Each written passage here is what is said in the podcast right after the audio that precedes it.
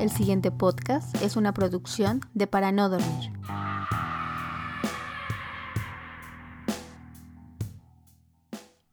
El cuento de hoy se titula Apetito Divino.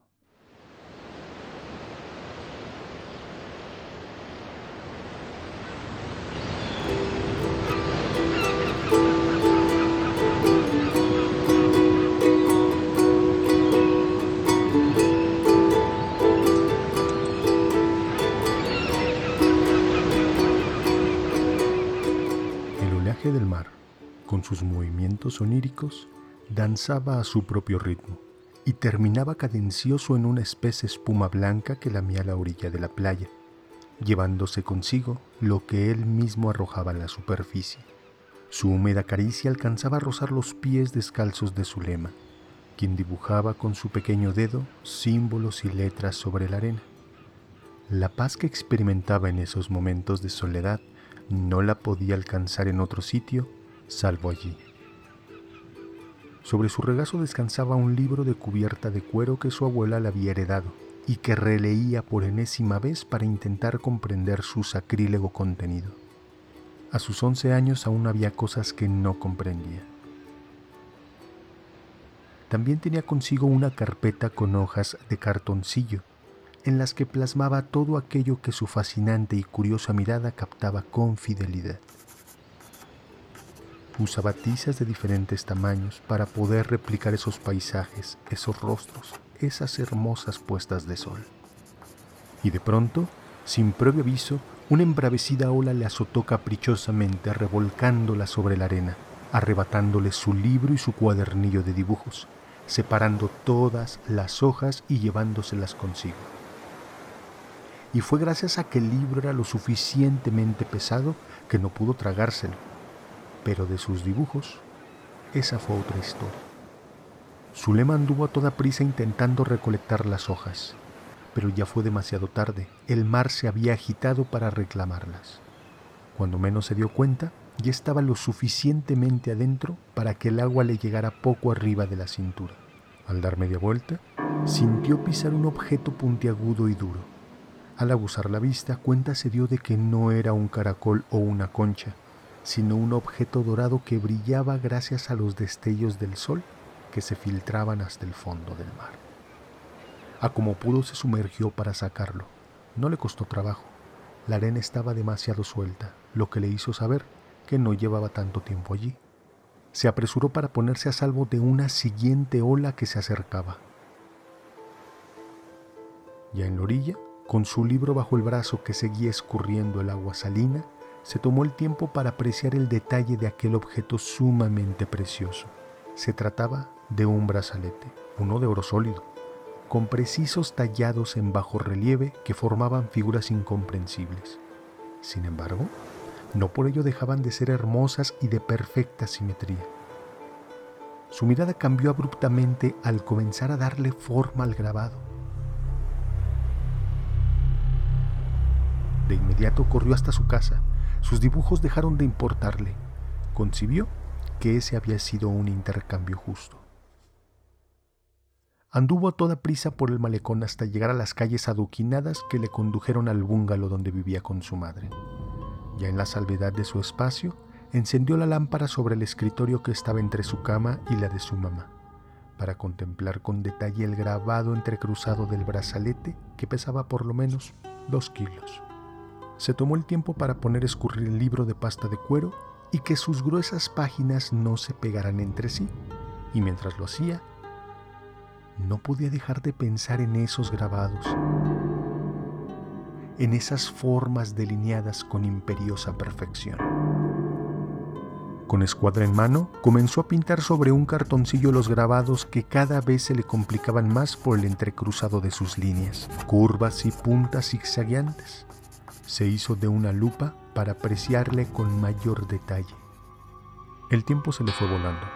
Cuando menos se dio cuenta, su reloj de pared ya marcaba las 10 de la noche.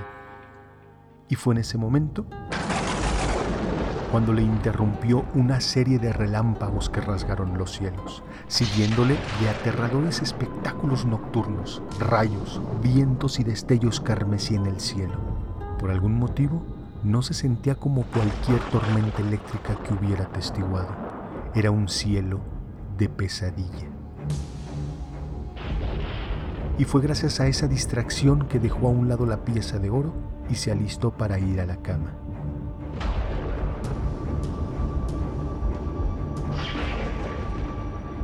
Su madre, igual que todas las noches, quien trabajaba de camarera en la cenaduría más concurrida del centro, llegó pasadas las dos de la madrugada, hora en la que Zulema ya estaba profundamente dormida, y contrario a cualquier otra vez en que la electricidad falla por la poderosa tormenta, el apagón fue total.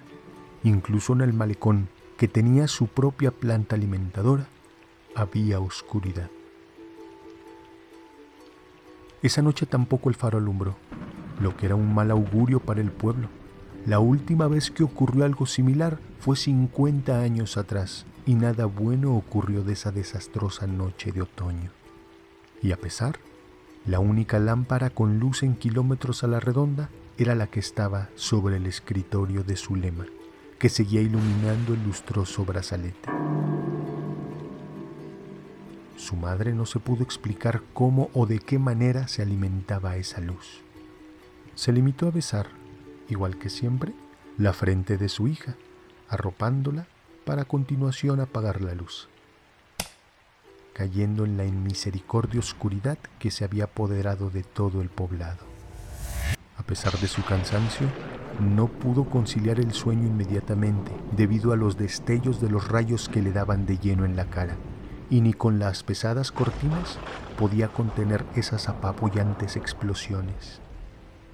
Los sueños de esa noche de Zulema fueron acechados por plumas que caían del cielo, espadas de oro chocando entre sí y gotas de sangre divina escurriendo de alas heridas de ángeles que eran maldecidos por una trompeta imperiosa.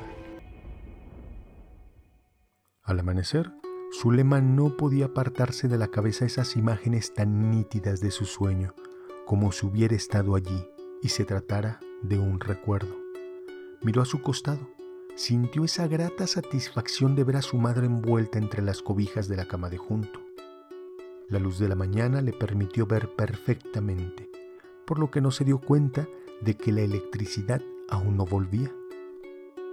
Mientras se abrochaba sus guaraches, revisó que el brazalete continuara donde lo dejó. Con las yemas de los dedos, palpó los relieves de sus líneas, experimentando esa misma sensación que cuando lo halló. Igual que cada mañana, preparó el desayuno y lo degustó en su soledad, permitiendo que su madre durmiera hasta pasado el mediodía. Le dejó el plato listo para que al levantarse no tuviera que preocuparse por ello. Contrario a la noche anterior, fue Zulema quien dio un beso en la frente de su madre, procurando no despertarla, y enseguida salió corriendo en dirección a la playa. Esta vez llevaba solamente cuatro hojas en blanco con una tabla para recargarse dos tizas de carbón y el brazalete dorado. Su libro se seguía secando. Los lugareños, en su ocupación por reacondicionar sus puestos y hogares en el malecón, así como la molestia por la ausencia de electricidad, pasaron por alto que Zulema siguió su camino de largo. No se detuvo a saludar, mucho menos a preguntar sobre los destrozos de la tormenta de anoche. Siquiera les dirigió una mirada no iba saltando o jugando como ya era su costumbre. El sitio donde se plantaba religiosamente le pareció poca cosa. Decidió escalar una roca y desde allí contemplar el brazalete que no dejaba de fascinarle. El ambiente se sentía y olía diferente, como si una catástrofe se avecinara.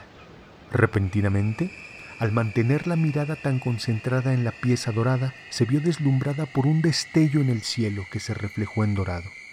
Al recuperar la vista, en cuestión de segundos, se concentró en las nubes, atestiguando la caída de un objeto envuelto en llamas, como si de un meteorito se tratara, hasta dar en picada con el mar y generar una brusca ola, como la que el día anterior le arrebató sus dibujos.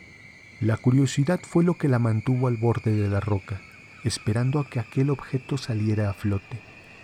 Y a los pocos minutos, su paciencia rindió frutos, vio salir a la superficie algo a lo que no le halló forma de primera instancia, un bulto que se extendía con alargadas extremidades. Su abuela le había contado historias de brujas que se convertían en bolas de fuego y surcaban los cielos, pero aquello que el mar mecía con su oleaje no se asemejaba a algo de lo que le hubieran contado o que hubiera leído en su libro de pasta de cuero. Al menos dos horas, dos horas transcurrieron desde que el objeto cayó del cielo, tiempo que su lema permaneció sentada. No sintió hambre, no le molestaron los mosquitos que la rondaban, no le dio importancia al ardor del sol tostándole la piel. Se mantuvo firme, esperando a que el mar acercara cuanto más ese objeto.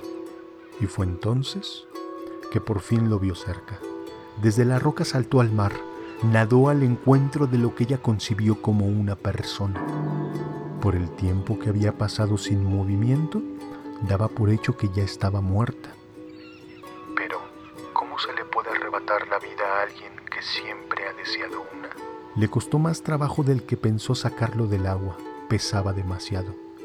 Tuvo que hacerse de una cuerda para poder enroscarlo en el torso y de esa manera desde la roca hacer polea para jalarlo. Y al verle sobre la arena, se sintió cautivada, enternecida, pero al mismo tiempo inquieta. Como si estuviera frente a una criatura jamás antes vista por el ojo humano, una criatura de rasgos preciosos, inigualables, de tamaño descomunal, con músculos fibrosos, una mezcla perfecta entre hombre y mujer, sin un sexo que lo definiera, y en la espalda lo que le terminó de aterrar, un par de alas rotas, con la mayoría de las plumas quemadas. No respiraba, no se movía. Cuando le intentó dar la vuelta para apreciar con mayor detalle la raíz de esas alas, encontró en su brazo derecho un brazalete exactamente igual al que halló el día anterior. Dentro de su limitada concepción de lo que estaba atestiguando, cayó de rodillas y se echó a llorar encima del cuerpo del ángel.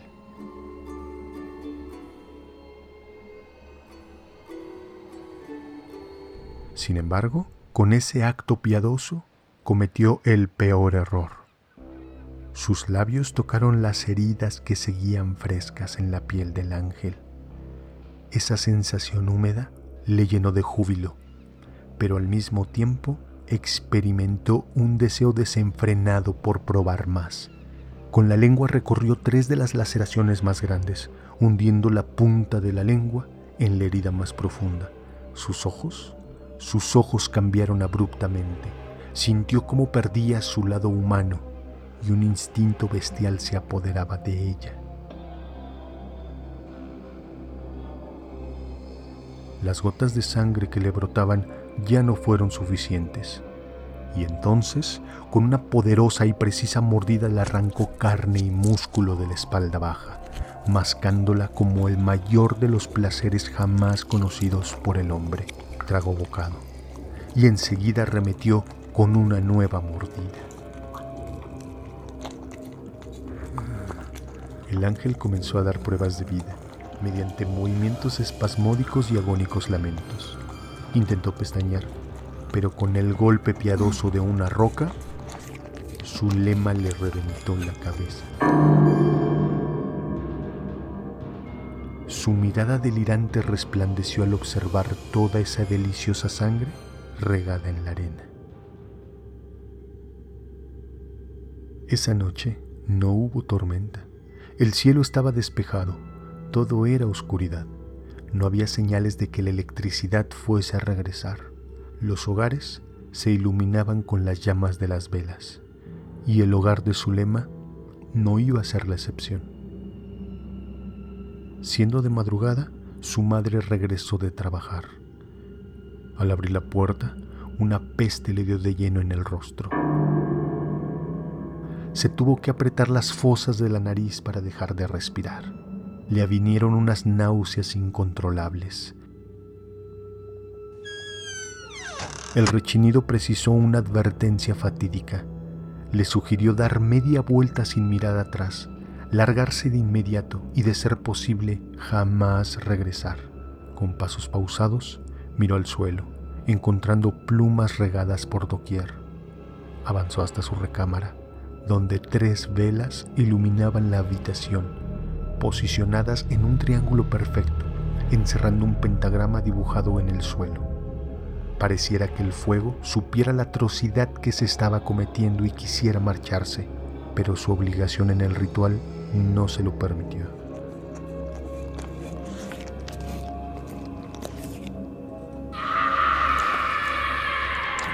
La madre se quebró en un grito ensordecedor con el que su alma se destrozó, obligándole a perder toda cordura.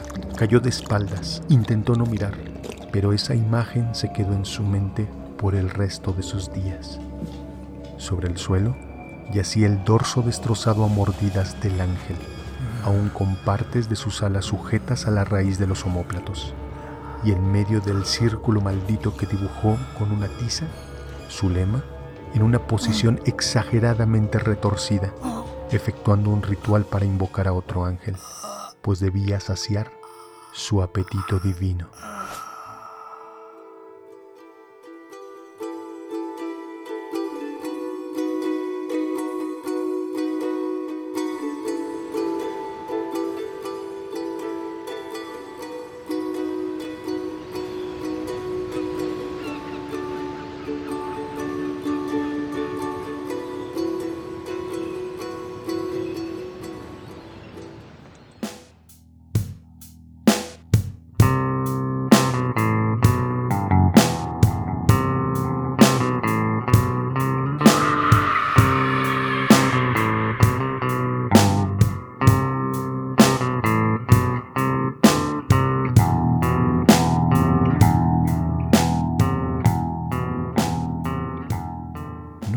Seguirnos en nuestras redes sociales, tanto en Facebook, Instagram y YouTube, buscándonos como para no dormir.